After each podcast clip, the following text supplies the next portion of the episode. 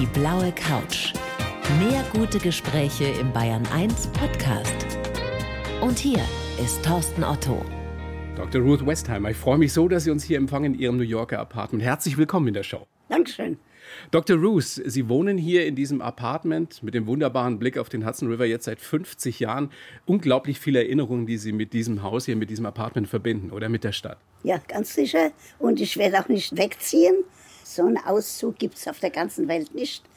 Da sehe ich die George Washington Brücke, dann sehe ich ganz New Jersey und hier habe ich meine Kinder erzogen und Manfred Westheimer aus Karlsruhe, der das Glück gehabt hat, mit seinen Eltern nach Portugal auszuwandern und dann haben die Eltern ihn nach Amerika geschickt. Wir haben beide Kinder hier erzogen und hier bleibe ich.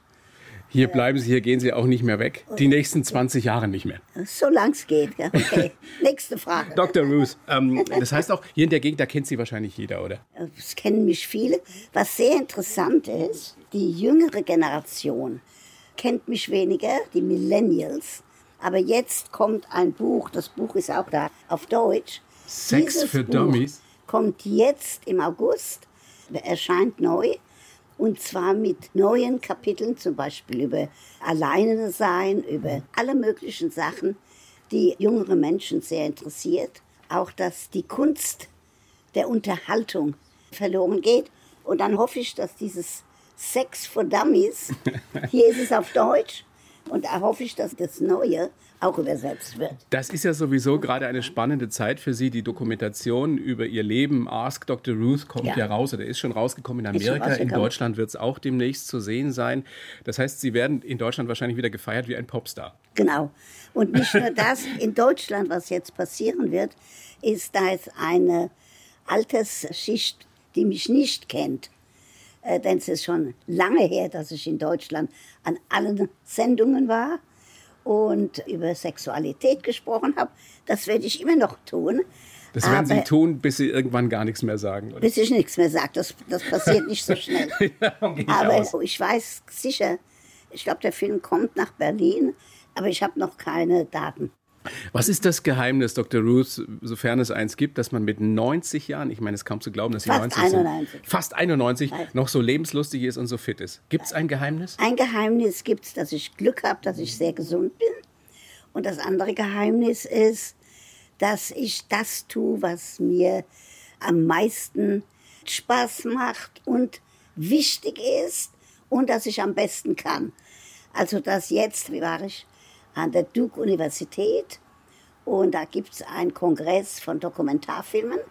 Da waren tausend Leute. Wahnsinn. Ta tausend Leute und ich habe dreimal Ovation. Das macht mir großen Spaß.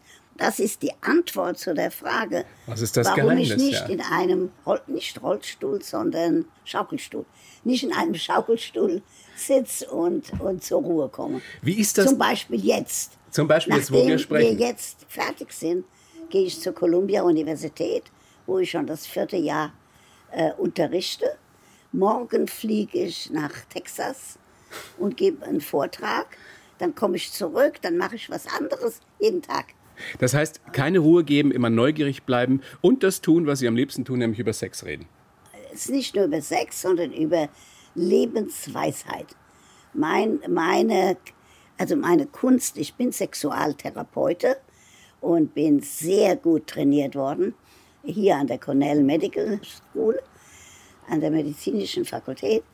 Aber ich spreche nicht nur über Sex, sondern ich spreche über zwischenmenschliche Beziehungen. Wie man ein glückliches Leben führt, Ja, wie man zum Beispiel spreche ich jetzt sehr viel, dass die Art of Konversation verloren geht. Und das ist gut, dass Sie Radio machen.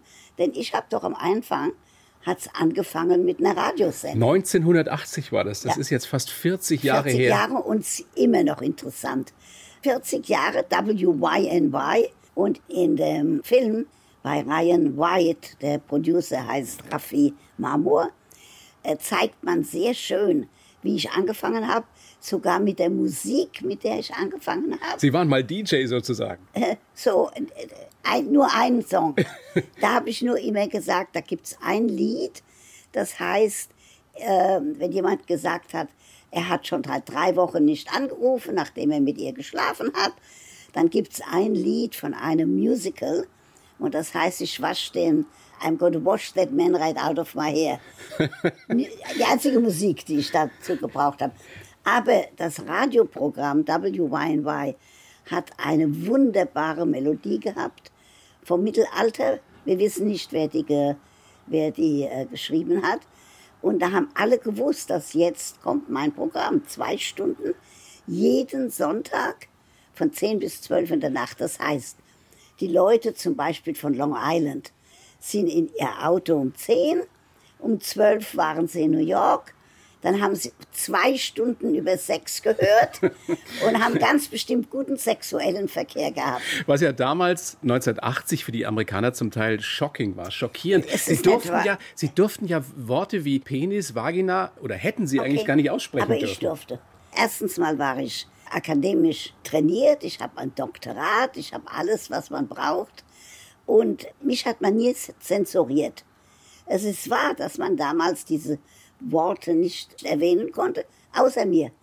Jetzt gibt es alle, die das sagen. Das, das ist in Ordnung, das freut mich, weil ich wirklich ein Pionier war und gesagt habe, man muss erziehen und man muss die Worte so nennen, wie die Worte eben sind. Dieser Dokumentarfilm, über den wir ja schon kurz gesprochen haben, Ask Dr. Ruth, der jetzt eben dann auch nach Deutschland kommt, da geht es ja nicht nur um ihre Arbeit als Sexualtherapeutin, um ihre Karriere als Medienstar, sondern es geht vor allem um ihr Leben. Und ihr Leben, Dr. Ruth, ist ja so unglaublich, wenn man nicht wüsste, dass das alles so passiert ist. Einem Regisseur würde man sagen, das kannst du nicht erfinden, das glaubt dir keiner. Und deswegen habe ich den Film gemacht, damit niemand sagt, der Holocaust ist überhaupt nie passiert und dann gibt es noch was anderes, das sehr wichtig ist. Es gibt Leute, die sagen, redet nicht mehr über diese schlimme Zeit, denn das ist schon so lange her, das ist so wie der Civil War. Und ich sage, deswegen bin ich auch am Museum of Jewish Heritage, und wir haben jetzt eine Ausstellung über Auschwitz, weil das wichtig ist, dass die nächste Generation weiß, dass das schlimm war, dass das passiert ist und deswegen bin ich dabei an dem Board of Directors. Mhm. Ich bin sehr aktiv. Im Vorsitz, im Vorstand. Vorsitz, Vorstand, Vorstand ist das richtige Wort. Und deswegen habe ich auch den Film gemacht, den Dokumentarfilm, damit ich sagen kann, ihr müsst mir glauben, weil die Leute mir glauben, äh, über was ich rede. Wenn ich was sage, wissen sie, das ist die Wahrheit. Und äh, sehr wichtig, ich nehme diesen Film so, als ob das ein Grabstein ist für meine ganze Familie, die keine Grabsteine haben. Und deswegen, es ist sehr interessant, eine Frau, Mittelalter, hat mir jetzt gesagt, sie hat den Film gesehen an der Duke Universität in North Carolina und hat gesagt, sie hat geglaubt, sie wird lachen, sie hat nicht gewusst, sie wird auch weinen. Und das ist perfekt. Ich glaube sogar, dass dieser Film eine Academy Award bekommen wird. Sie glauben, Sie kriegen einen Oscar dafür oder Sie hoffen zumindest ich hoffe. darauf? Ich weiß noch nicht. Wow, Dr. Ruth, wenn das passiert, ja. Ja, dann komme ich nochmal vorbei. Genau.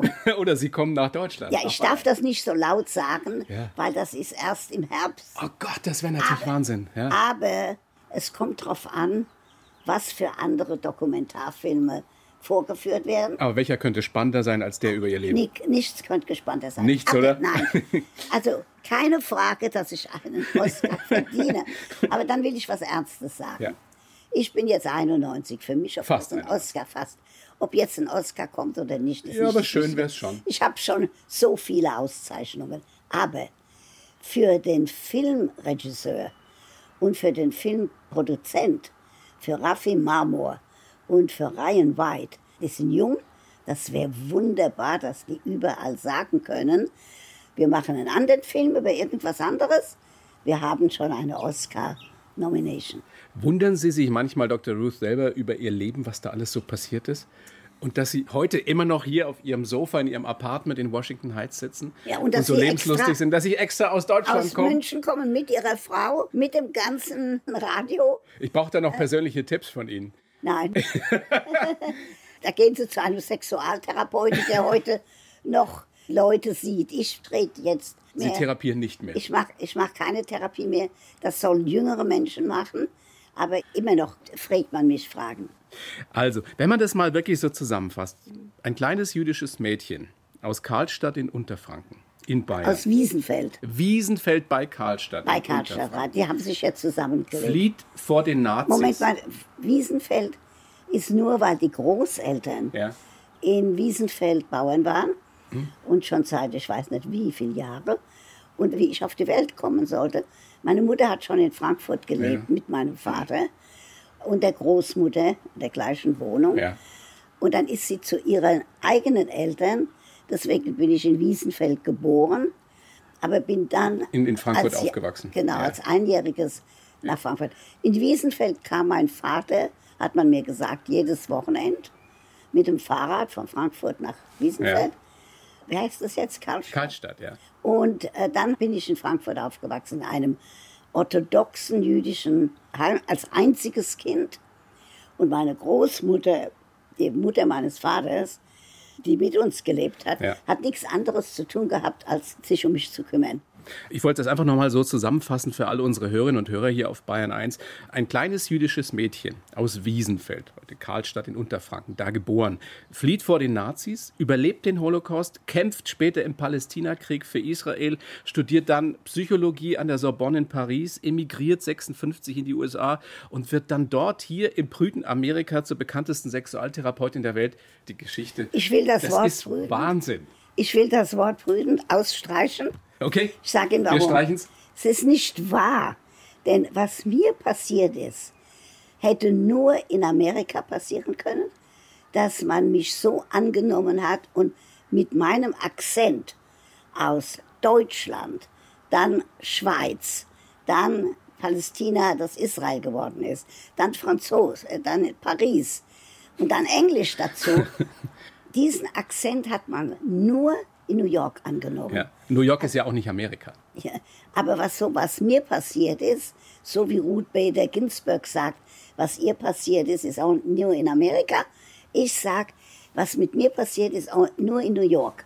Welcher Teil dieser Geschichte, Dr. Ruth, ist für Sie persönlich der unglaublichste? Das kleine Mädchen damals, das überlebt hat? Ja, nicht nur Palästina. das, dass die Eltern. Mein Vater war schon von den Nazis in ein Arbeitslager gekommen direkt nach The Night of Broken Glass, also nach dem 10. November, 9. vom 10. Reichspogromnacht. Und der hat eine Karte geschrieben, dass ich mit dem Kindertransport von Frankfurt in die Schweiz soll. Ich wollte nicht weggehen, ich war ein einziges Kind. Sie waren zehn Jahre alt. Ne? Und ich war zehn Jahre, zehneinhalb. Aber ich habe gewusst, wie die Karte, die Postkarte kam. Denn er hat gesagt, dann könnte er zurück nach Frankfurt. Und dann habe ich gesagt, gut, ich muss gehen. Das heißt, die haben wirklich mir das Leben zweimal gegeben. Einmal, wie ich auf die Welt kam und einmal, wie der Vater gesagt hat, ich muss mit dem Kindertransport in die Schweiz. Und der Vater ist dann auch zurück nach Frankfurt für Haben Sie das Jahre. damals verstanden, warum das sein musste? Nein, ich habe nur gewusst, dass diese Karte, ich sehe die noch von mir, ich kann die Postkarte noch vor mir sehen, ich habe sie nicht, aber ich habe noch alle Briefe, wie sie in dem Film sehen werden. Ich habe die Briefe, die die Eltern und die Großmutter mir ins Kinderheim, das Kinderheim ist dann ein Waisenhaus geworden. Die Briefe, die die mir geschickt haben, die habe ich noch. Ich habe meine Briefe nicht. Die sind die, Aber die Briefe Ihrer Eltern der Briefe, der Eltern bis 42, bis sie verschleppt worden sind. Und dann kamen keine Briefe mehr. dann kamen keine Briefe mehr. Sie haben mir wirklich das Leben zweimal geschenkt. Und es gab eine Zeit, wo ich gedacht habe, wenn ich in Frankfurt geblieben wäre, hätte ich sie vielleicht retten können. Das ist natürlich ein großer Quatsch. Wenn ich in Frankfurt geblieben wäre oder wenn ich mit dem Kindertransport Holland, Belgien oder Frankreich gegangen wäre, wäre ich nicht am Leben. Die einzigen Kinder, die am Leben geblieben sind, sind 10.000 Kinder, die nach England gingen, trotz den Wolken, die am Himmel waren, die schwarz waren schon 1939 für, für England, haben die 10.000 Kinder genommen. Holland, Belgien, Frankreich und Schweiz haben 300 Kinder genommen. Und wenn ich nicht auf dem Kindertransport in die Schweiz gekommen wäre, wäre ich nicht am Leben. Die Kinder, die nach Holland, Belgien und Franz gekommen sind, sind alle umgekommen. Haben Sie Freundinnen von damals verloren, die auch durch Nein, den Kindertransport in andere Länder kamen? Ja? Ich erinnere mich an einen Freund, der hat Justin geheißen. Der hat an der Brahmsstraße 8 gewohnt, im gleichen Haus, wie ich gewohnt habe in Frankfurt. Ich weiß nicht, was mit dem passiert ist. Wie oft denken Sie da noch dran, Dr. Ruth, heute, wenn Sie manchmal auf Ihr Leben so zurückblicken, was Sie für ein Glück gehabt haben? Und warum das Millionen andere nicht hatten? Äh, ich denke daran oft und nicht nur das. Als Kind habe ich gedacht, wenn ich in Frankfurt geblieben wäre, hätte ich die Eltern retten können. Das ist natürlich ein großer Quatsch. Ich hätte es nicht Sie waren ein zehnjähriges Mädchen. Was hätten Sie Nein. machen sollen? Und dann muss ich was sagen für alle Deutsche. Ich kam jedes Jahr nach Frankfurt an die Buchmesse. Deswegen habe ich 35 Bücher. 35 haben Sie geschrieben. Ja, und, und viele davon auf Deutsch. Ich habe kein Problem mit Menschen, die jünger sind wie ich. Die ältere Generation, jetzt gibt es nicht mehr viele davon, da wollte ich nicht wissen, wo wart ihr während dem Krieg. Wenn Sie in Frankfurt sind, zur Frankfurter Buchmesse, können Sie sich den Bahnhof anschauen, von wo Sie damals Nein, weggefahren sind? Geht das? gute Frage. Das ist eine sehr gute Frage. Ich mache einen großen Kreis. Ich will nicht an den Bahnhof, wenn ich nicht muss. Manchmal musste ich, wenn ich irgendwo hinfahren musste. Aber was die wunderbar gemacht haben in dem Dokumentarfilm, die Animation, da haben sie meine Mutter und Großmutter auf dem Perron gezeigt und mich mit Animation im Zug. Das war nicht so, dass da nur meine Mutter und Großmutter war. Da waren die Eltern, also die Mütter und Großmütter von allen 300 Kindern, Standen die, da. die äh, in die Schweiz gegangen sind. Aber die Animation war brillant. Sehr gut gemacht. denn Das zeigt, wie allein die sich gefühlt haben und wie hoffnungslos. Und wie allein ich mich gefühlt habe, wie ich aus dem Zug gewunken habe, so wie mein Vater mir zugewunken hat, wie die Nazis ihn nach dem 9. November abgeholt haben in der Brahmsstraße 8. Wie schmerzhaft war die Arbeit jetzt an dem Dokumentarfilm Ask Dr. Ruth, wenn man das alles nochmal äh, vor Augen hat? Kommt ziemlich das alles nochmal schmerzhaft, hoch? ziemlich schmerzhaft, aber in meiner Philosophie habe ich gewusst, das will ich jetzt machen, damit die nächste Generation davon lernt. Und jetzt, im Moment, ich spreche nie über Politik. Wir brauchen keine Politik zu reden, fragen Sie mich keine Frage. Aber ich bin sehr berührt, wenn ich sehe, dass äh, Kinder von ihren Eltern getrennt sind an der Grenze. Darüber spreche ich in Amerika und sage, wie schrecklich das ist, denn das ist doch meine Geschichte. Und dann spreche ich auch über Family Planning. Das ist Planierung von Familie, also Contraception, Verhütung? Verhütung und Abortion, solche Sachen, die legal bleiben müssen. Punkt. Punkt. Und sonst wollen wir nicht über Politik sprechen. Nein. Aber dieser Film, dieser Film, dieser Dokumentarfilm Dr. Ruth, das ist sowas wie Ihr Vermächtnis Ja. an alle, Ja. an die Welt? Ja, das kann man sagen, das ist ein Vermächtnis, aber ich gehe noch nicht. Nein! Keine, keine andere Frage darüber. Wie, wie alt Aber- möchten Sie werden, Dr. Ruth? Ich weiß nicht. 120, in 120? der jüdischen Tradition. In der jüdischen Tradition gibt es etwas, wo man sagt, bis 120. Also bis 120. Aber ich habe den Film gemacht, ich habe das erlaubt, weil ich gesagt habe, wie schwierig das ist für mich. In Jerusalem an Yad Vashem, das ist das Museum. Gedenkstätte, ja. Die Gedenkstätte. Den Namen meiner Eltern zu finden. Nicht meine Mutter. Das war, die Nazis, wie ihr hier alle wisst, haben sehr gut Buch geführt. Haben alles aufgeschrieben, wann mein Vater ermordet worden ist. Und die äh, Großeltern. Bei meiner Mutter steht das Wort verschollen. Ein schreckliches Wort. Denn das heißt, man weiß gar nicht, was mit ihr passiert Das heißt, das ist. wissen Sie auch bis heute nicht, was Nein. mit ihr passiert ist, wo sie gestorben ist, wie sie keine, gestorben keine ist. Ahnung. Keine Ahnung, das ist schlimm. Aber ich wollte damit auch der jüngeren Generation sagen, ihr müsst aufpassen, dass sowas nicht mehr passiert. Dr. Ruth, Und dann will ich noch was sagen ja, wegen immer Deutschland. unbedingt gerne. Was ganz Wichtiges. Ich habe kein Problem, mit Ihnen zu sprechen und mit irgendjemand, der also jünger ist wie Ja. ich oder mein Alter. Nicht nur das, ich weiß, dass der Adenauer viel Geld nach Palästina, Israel gebracht hat. Zum Beispiel, da ist eine Untersuchungsstelle an der Mauer, die vom Adenauer Stiftung unterstützt worden ist. Und ich habe kein Problem mit jüngeren Menschen. Nicht nur das, in Israel, ich gehe jedes Jahr nach Israel. In Israel treffe ich jedes Jahr deutsche junge Mädchen, meistens Mädchen, aber auch manchmal Männer, die im Sommer oder sogar für ein ganzes Jahr sich zur Verfügung stellen in Altersheimen. Das finde ich wunderbar. Zum Beispiel war ich letztes Jahr in einem Altersheim in Haifa und habe eine Freundin besucht, die dort lebt und der es nicht so gut geht. Dann habe ich aber mit ihr Kinderlieder gesungen. Zum Beispiel Hänschen Klein Gingerlein. Alle Kinderlieder von, Ja. von, von Deutschland kommt ein Vogel geflogen. Und die hat wunderbar jedes Wort mitgesungen. Zum Beispiel das Lied Kommt ein Vogel geflogen war wahnsinnig wichtig für mich. Denn dieser Vogel, sagt die Mama, hat geweint, weil er weg ist. Dann ist er zurückgegangen. Das konnten wir alle nicht. Wir haben gewusst, ich war in Heiden. Heiden ist in der Nähe von St. Gallen und du siehst, es ist ziemlich hoch, du siehst den, den Bodensee und du siehst Deutschland und du siehst Liechtenstein. Und ich von dem Heim, Wartheim, konnte darüber sehen und wusste, dass ich nicht hin kann. Dass dieser Vogel, der durfte zurück, aber ich durfte nicht zurück. Weil Sie das Altersheim erwähnt haben, in dem Ihre Freundin in Haifa ist. Ein Altersheim ist für Sie keine Option, oder? Um Gottes Willen nicht mal reden darüber. Das habe ich schon vermutet. Dr. Ruth, Ja. ich habe, und das ist ähm, stets Teil dieser kleinen äh, Show, für Sie einen Lebenslauf geschrieben. Ich würde Sie bitten, dass Sie den vorlesen, so wie ich ihn geschrieben habe. Nein. Soll ich das machen? Kannst du mir vorlesen, damit Ja. ich kritisieren kann? Ja, eben, aber Sie können es auch selber vorlesen und dann selber danach sagen, was für ein Nein, Quatsch. lese. Soll ich es lesen? Ja. Dann lese es ich vor. Aber langsam.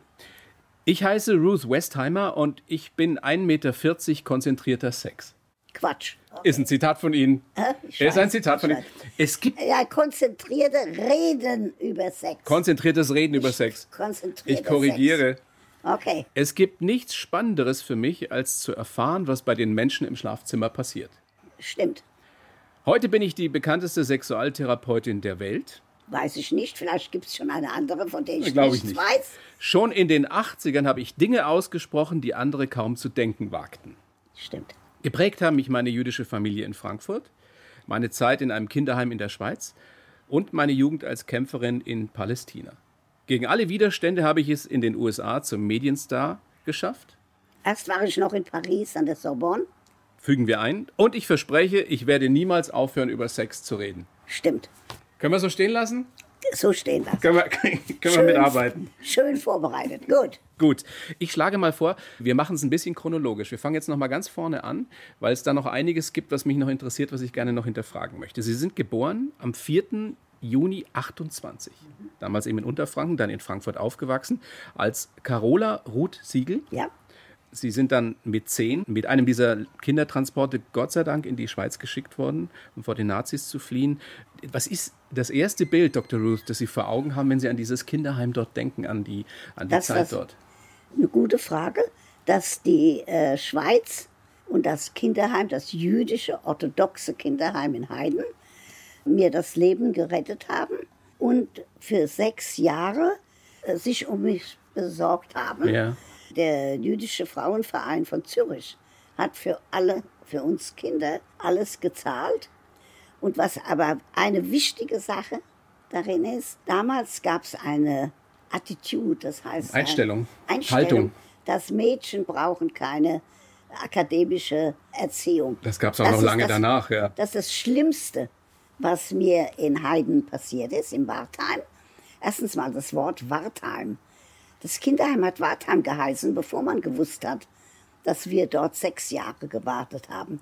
Aber das Allerschlimmste war, dass ich nicht in die Sekundarschule durfte, weil die Mädchen alle Haushalt gelernt haben. Das war eine harte Zeit. Sie mussten da richtig, richtig arbeiten. Ich habe ein offizielles Diplom als Schweizer Dienstmädchen. Nein! Und die haben mich nicht, nicht nur mich, auch die anderen Mädchen, nicht in die Sekundarschule gelassen. Das heißt, ich habe kein Highschool-Diploma. Jetzt habe ich ein paar Honorary Doctorates und habe ein richtiges Doktorat von der Columbia. Auf der anderen Seite muss man gleich sagen, dass ich in der Schweiz war, im Kinderheim Wartheim in Heiden, hat mir das Leben gerettet. Würden Sie denn bis heute sagen, dass Deutschland Ihre Heimat ist? Nein. Was ist Deutschland für Sie? Wenn ich jetzt an Deutschland denke, dann sage ich, und das müssen Sie sich selber sagen, wie konnte das passieren im Land von Goethe und Schiller und Mozart und Bach und alle die herrlichen Leute, die wirklich viel gedacht haben und geschrieben haben und so kultiviert waren. Und in diesem Land, dass das passieren konnte, ich habe keine Erklärung dafür.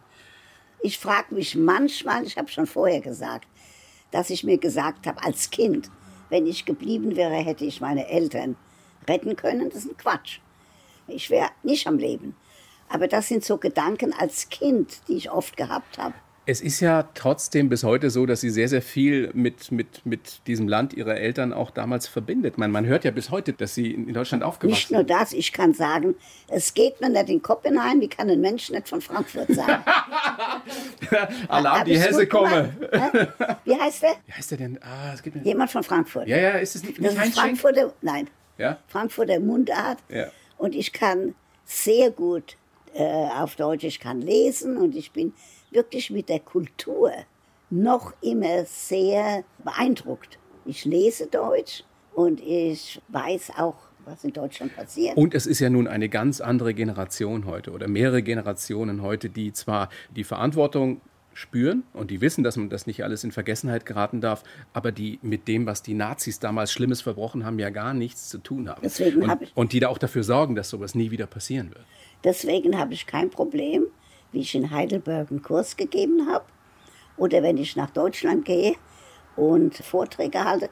Der letzte war in einer jüdischen Versammlung in Berlin. Mit vielen, vielen Leuten habe ich da über. Es kommen Sex immer viele Leute, wenn Sie reden. Yes, da habe ich über Sexualität und die jüdische Tradition gesprochen. Mhm. Und das Buch gibt es auch auf Deutsch.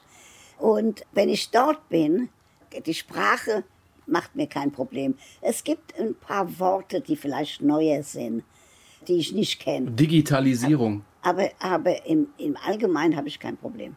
Lassen Sie uns sprechen über diese Zeit, Dr. Ruth, damals in Palästina. Sie waren ein ganz junges Mädchen. Was war Ihr erstens, Ziel? Was wollten Sie da? Erstens habe ich gewusst, 1945 war ich angenommen in Heresau in einem Kindergartenseminar als Kindergärtnerin, als Schülerin. Ja. Und wie der Krieg zu Ende war, habe ich gesagt, nein, ich gehe nach Palästina. Jüdische Leute brauchen ein Land, wo sie hin können. Es gibt ein Lied, das mir immer im Kopf ist. Jeder Mensch auf der Welt hat sein eigenes Land und da ist er zu Hause.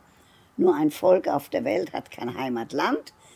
Wo es steht, schmeißt man es hinaus und es steht vor ihm alle, alle Tage, die ewige Judenfrage. Dann habe ich gesagt, ich bleibe nicht in der Schweiz, ich gehe nach Palästina, wir brauchen ein Land für Juden. Wenn Sie mich gefragt hätten, damals 1945, mit dem ersten Schiff, bin ich mit, als Junge war ich 17, Pionierin auf einen Kibbutz und dann bin ich trainiert worden. Aufpassen, was Sie mich fragen, denn ich kann schießen. Bis heute?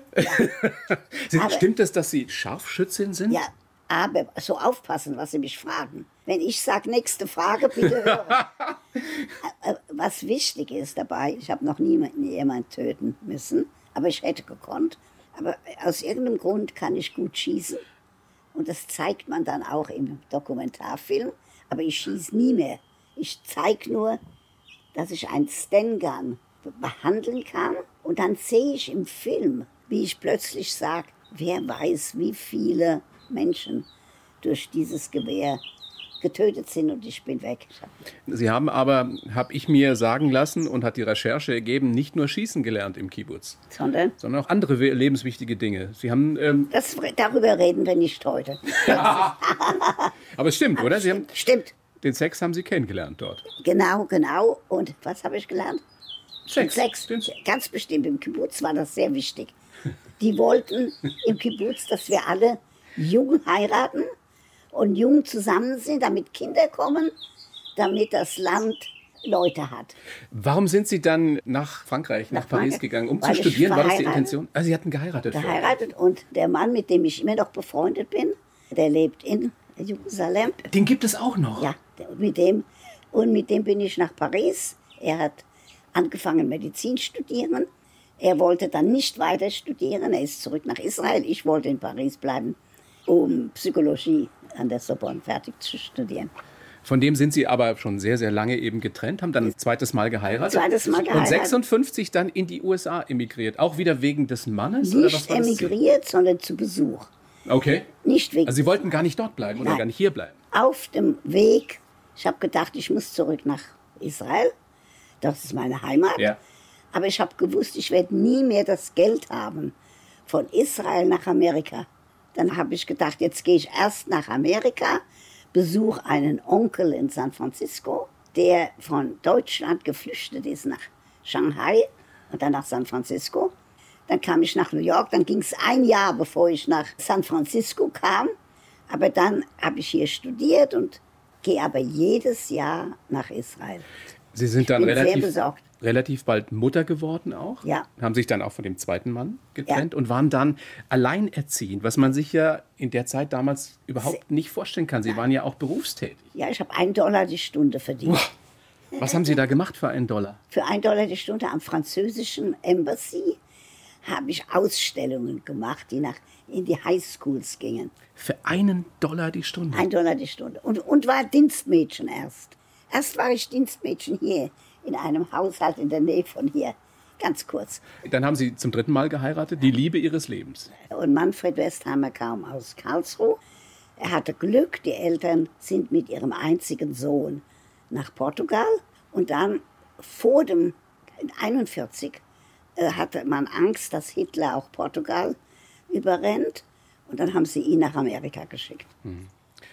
Mit diesem Mann haben Sie sich dann hier in Amerika das Leben aufgebaut, haben als Sexualtherapeutin angefangen. Und er war ein Ingenieur. Er war Ingenieur.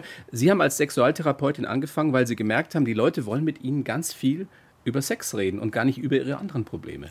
Genau. Wie, war wie erklären Sie sich das? Weil es das einfach nicht gab? Oder warum hat man mit Ihnen so, Weil so gerne sehr- darüber gesprochen? Weil ich sehr gut trainiert war bei Dr. Helen Singer Kaplan an der Cornell Medical School und äh, Sexualtherapeutin geworden bin. Und weil ich sehr interessiert war, Wirklich interessiert. was äh, wirklich interessiert an der zwischenmenschlichen Beziehung zwischen Leute. Das, was im Schlafzimmer passiert. Es Genau. gibt wenig Spannenderes. Und, wenn ich Ihnen das sagen darf, Dr. Ruth, Sie strahlen eine unglaubliche Vertrauenswürdigkeit aus. Sie haben sowas an sich, man erzählt Ihnen gerne Dinge, glaube ich. Ja. War das schon immer so? Das war immer so, stimmt. Wenn Ihre Frau jetzt nicht da wäre, würden Sie mir bestimmt Sachen erzählen, die Sie mir jetzt nicht erzählen dürfen. Deswegen ist sie ja mit dabei. Sagt das dem Radio. Ja. Wenn sie nicht dabei wäre, würde ich sicher Sachen hören. Stimmt es, dass Sie es erst selbst komisch fanden, über Sex zu sprechen? Nein, ich habe in der jüdischen Tradition das Wort Sex heißt Ladat und Ladat heißt to know, zu wissen. Und ich habe gewusst, weil ich gute Psychologin war, wie wichtig das ist, was im Schlafzimmer passiert. So am Anfang, wie ich Orgasm und Erection und Penis am Radio gesagt habe, habe ich gesagt, Ruth Westheimer, was sagst du hier? Aber ich habe sehr schnell gewusst, dass man genau die Worte aussprechen müssen. Es macht nichts, was die Rechtsanwälte gesagt haben. Aber die haben gesagt, das kannst du doch nicht machen, oder? Nicht mit mir. Die haben dabei draußen gesessen, das zeigt man im, im Dokument. Da zeigt man ja auch, dass Sie einmal, sind Sie da verhaftet worden? Einmal hat jemand ganz in Kansas City, hat jemand mich verhaften wollen, weil ich gesagt, Citizen Arrest heißt das, weil ich über so Homosexualität gesprochen habe an der Staatsuniversität. Das hat mir nicht gefallen. Da war ich sehr besorgt, weil das hat mich an die Nazis erinnert. Da hatten Sie Schiss. Aber da war jemand, der, ein Truppe, ein Polizist, der hat auf mich aufgepasst. Was glauben Sie, was ist das, was die Amerikaner, die Deutschen, was, was letztendlich die Menschheit Ihnen zu verdanken hat? Was ist Ihr konkretes Vermächtnis, was dieses Reden über Sex betrifft? Ich glaube, dass ich eine der Pioniere war. Ich war nicht die erste. Kinsey, Masters Johnson, viele andere in Amerika. Die, die mich trainiert hat, hat Dr. Helen Singer Kaplan geheißen. Aber keine Frage, dass ich diejenige war, die das, was die untersucht haben und das, was die beschrieben haben in ihren Büchern, es war mir möglich, das der weiten Welt nicht nur akademisch, sondern Populär, Sie haben es populär, populär gemacht. gemacht. Das, das ist etwas, was ich gemacht habe. Haben Sie denn die wahrscheinlich Tausende, Hunderttausende, Millionen von Reaktionen, Briefen, die Sie gekriegt haben, haben Sie das aufgehoben? ich habe ein Problem mit dem. Äh, Ich habe viele Briefe, die ich damals bekommen habe, wie ich am Radio war. Da müsste jemand eine Doktorarbeit machen wollen. es muss jemand sein, dem ich 100% vertrauen kann, weil da die Adressen sind. Die sind weggepackt. Und vielleicht finde ich noch jemand, der eine Doktorarbeit damit machen will. Aber man muss aufpassen, dass kein Namen an die Öffentlichkeit kommt. Ich war immer sehr, sehr besorgt. Am Radio habe ich nie gefragt, was ist Ihr Name. Jemand konnte sagen, ich habe einen anderen Namen. Ich heiße Otto, Zum Beispiel. zum Beispiel. Ja. Äh, Ich habe nie gefragt, was ist der Name. Und ich habe immer gesagt, kein Nachnamen. Waren denn die Reaktionen immer positiv oder gab es auch Leute, die angerufen haben und gesagt haben, Dr. Ruth, wie können Sie über Sex reden in der Sehr wenig. Die, die sowas gedacht haben, haben nicht angerufen. es gab bestimmt solche, die gesagt haben, was redet ihr über Orgasm und, und, und frühzeitigen Erguss und Befriedigung. Aber die haben mich nicht angerufen. Wie ist das denn heute, wenn Sie, wenn Sie durch Manhattan, wenn Sie durch New York, wenn Sie durch Ihre Gegend hier laufen, kommen Leute noch auf Sie zu und fragen? Ihm kommen immer noch und erzählen mir ihre Geschichte. Aber es gibt eine Schicht, deswegen mache ich das Buch Sex for Dummies neu. Es gibt eine Altersschicht, die mich nicht kennt. Die ganz Jungen eben. Die ganz Ja. Jungen, ja. Aber die werden Sie jetzt Ja, Die kennenlernen. werden mich, die werden mich jetzt kennenlernen. Stimmt es, also eine, eine halb persönliche Frage, dass Sex mit zunehmendem Alter noch besser werden kann? Ich sage nicht noch besser. Ich habe ein Buch geschrieben, Sex over 50. Ja. Ich weiß nicht, ob es auf Deutsch da ist, sondern ich muss mich Also erkundigen. Sex über 50, ja? Ja. Und man muss wissen, dass die Erektion beim Mann nicht mehr so stark ist, wie sie war, wenn er 20 war. Und dass der Orgasm bei der Frau auch abnimmt. Und dann sage ich, so what? Freut euch an dem, was ihr noch habt. Ist denn Sex mit das Wichtigste im Leben? Ich sage Oder nicht, das ist das überbewertet? Wichtigste, aber ich sage es ein wichtiger Teil des Lebens, keine Frage. Und für ältere Menschen, die müssen sexual wissen, dass zum Beispiel der Mann über 50 soll keinen sexuellen Verkehr haben am Abend, sondern schlafen und in der Früh, wenn er eine gute Erektion hat, erst auf die Toilette gehen, dann zurück ins Bett. Sie haben noch gesagt, Sie was gelernt? Sie haben noch gesagt, Sie geben mir keine persönlichen Nein, Tipps. haben Sie was gelernt? ich habe absolut was gelernt, Und Dr. auch, Ruth. dass es nicht wahr ist, dass Frauen keinen Sex wollen in der Früh. Stimmt nicht. Stimmt nicht. Wenn sie gut geschlafen haben und ausgeruht haben, ins Badezimmer gehen, ein kleines Frühstück und zurück ins Bett. Und früher habe ich gesagt, hängt das Telefon aus. Jetzt muss ich sagen, macht das Telefon Schalte zu. das Mobile aus, ja. Wegen dem Telefon habe ich eine wichtige Sache zu sagen. Die Art of Konversation Die Kunst der Die Konversation. Kunst der Konversation ist verloren, wird verloren, weil alle immer, sogar in einem Restaurant, sogar ein Ehemann mit seiner Frau, immer da sitzt mit dem Telefon an. Haben Sie ein, ein Handy? Ich habe ein Handy, ich benutze es nur, wenn ich ein Telefon machen will. Ich lasse niemand mich anrufen. Das geht alles über den Pierre Leho oder Pierre Leho im Film. Mit dem arbeite ich seit Das ist Ihr 35 Jahren. Assistent? Im Film sagt er, das habe ich nicht gewusst. Habe ich erst gelernt, wie ich das gesehen habe. Er will eigentlich in Ruhestand gehen. Aber ich mache immer weiter. So. also kann er nicht. Schreiben Sie E-Mails Nein, der Pierre macht das. und Briefe? Äh, keine mehr, aber ich rufe den Pierre an. Er sagt 35 Mal am Tag, das stimmt nicht. Aber einige Mal am Tag. Zum Beispiel, wenn ihr jetzt hier weggeht, rufe ich ihn an, bevor ich an die Columbia Universität gehe, um zu unterrichten. Und morgen geht's nach Texas? Und morgen geht es nach Texas, dann komme ich zurück am Freitag. Ich bin voll beschäftigt. Ihr Terminplan ist der einer Top-Managerin. Ja. Und Sie wollen es aber nicht anders, stimmt? Nein, ich will es nicht anders. Das stimmt. Ja. Sehr richtig. Dr. Ruth, ich freue mich so, wenn Sie nach Deutschland kommen. So, dann werden Sie finden vom Pierre, wo ich bin, und dann kommt ihr und seht den Besuchen Film auf. Deutsch. Und dann hoffen wir, dass es mit dem Oscar klappt. Unbedingt sagt's das dem Radio. Wir sagen das. Wie viele Hier sagen wir Zuhörer? es. Ich habe 96 Leute auf meinem Twitter. Ja. Das mache ich nicht. Ich rufe den Pierre an, ich nehme Bilder, wo ich hingehe und was ich mache. Und dann der Pierre tut's auf Twitter. Ja, wir haben hunderttausende Hörer und über Podcast und Facebook und so weiter wird es noch viel mehr. Und dann sorgen wir dafür, dass Sie einen Oscar kriegen für Ihren Doktor freut mich. Dokumentarfilm Ask Dr. Jetzt dürfen. Sie gehen. Jetzt darf ich gehen. Jetzt bin Das ich ist das. Allerwichtigste. Das ist die wichtigste Botschaft. Ja, die wichtigste Botschaft, dass ich gelernt habe, auch Männer über 50 ja, ja. können noch ein erfülltes Sexualleben haben. So, jetzt müssen Sie Ihren Zuhörern sagen, Ja? Ein Tipp Ja? von dem Buch Sex über 50. Okay.